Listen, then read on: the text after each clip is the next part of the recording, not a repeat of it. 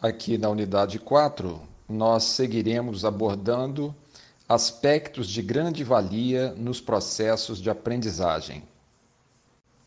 Um deles seria a comunicação a ser estabelecida entre os agentes envolvidos nesses processos, ou seja, o promotor do ensino e o aprendiz.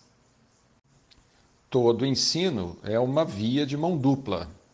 Há aquele que entrega a mensagem e aquele que a recebe. De tal modo que uma boa comunicação seria a ferramenta mais importante para que esse processo possa acontecer de modo eficiente. De modo geral, quando acontece alguma dificuldade no treinamento do cavalo, é muito comum o treinador colocar a culpa no animal. Porém, também de uma forma muito comum, essas dificuldades costumam residir nos modos de condução do ensino. Portanto, quando as dificuldades surgirem, a primeira pergunta a ser feita seria: o que é que eu estou fazendo para que o cavalo não me compreenda? De uma forma bastante resumida, nós poderíamos dizer que os modos de condução do ensino incluem a didática, que seria o jeito de ensinar, e as metodologias, ou seja, quais são os exercícios e qual a ordem de apresentação deles ao cavalo. A didática, por sua vez, tem íntima relação com o que nós poderíamos chamar de vocação né, para que nós possamos assumir a função de agente promotor do ensino, é preciso que nós tenhamos vocação magisterial. Levando isso para a nossa relação com o cavalo, nem todo cavaleiro, por mais habilidades e conhecimentos que ele tenha adquirido, tem vocação como treinador. E com relação às metodologias, é preciso que haja um conhecimento aprofundado do universo equestre e, sobretudo, daqueles elementos que constituem o ensino do cavalo. Se temos um exemplo, nós estamos na fase de ensino denominada doma.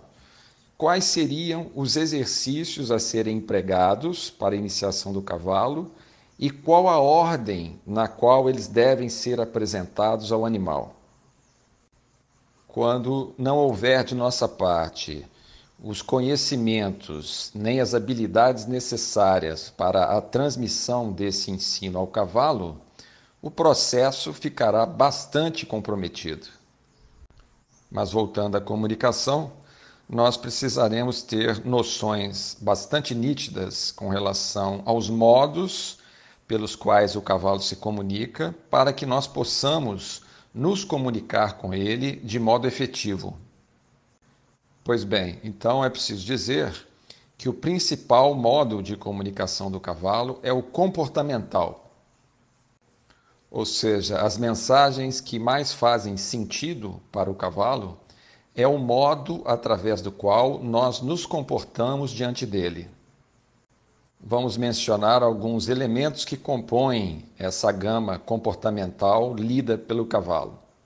Então, o nosso posicionamento, os nossos movimentos, a direção e a velocidade desses movimentos, a nossa expressão verbal, sobretudo no que se refere ao tom de voz usado junto ao cavalo, e mais do que qualquer outra coisa, as nossas intenções e as nossas vontades reveladas ao cavalo através das nossas ações.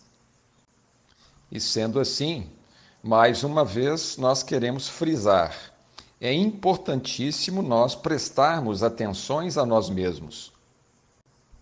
Muitas vezes nós estamos agindo de modo inadequado diante do cavalo e não percebemos isso. Porém, estando diante do cavalo, ele fará isso por nós, ou seja, todas as vezes que nós estivermos nos comportando ou realizando ações, atitudes inadequadas, ele vai acusar. E como é que ele faz isso?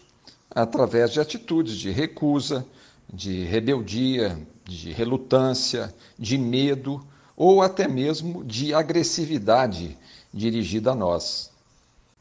É como se ele estivesse fazendo pedidos para que nós melhoremos os nossos modos de comunicação junto a ele.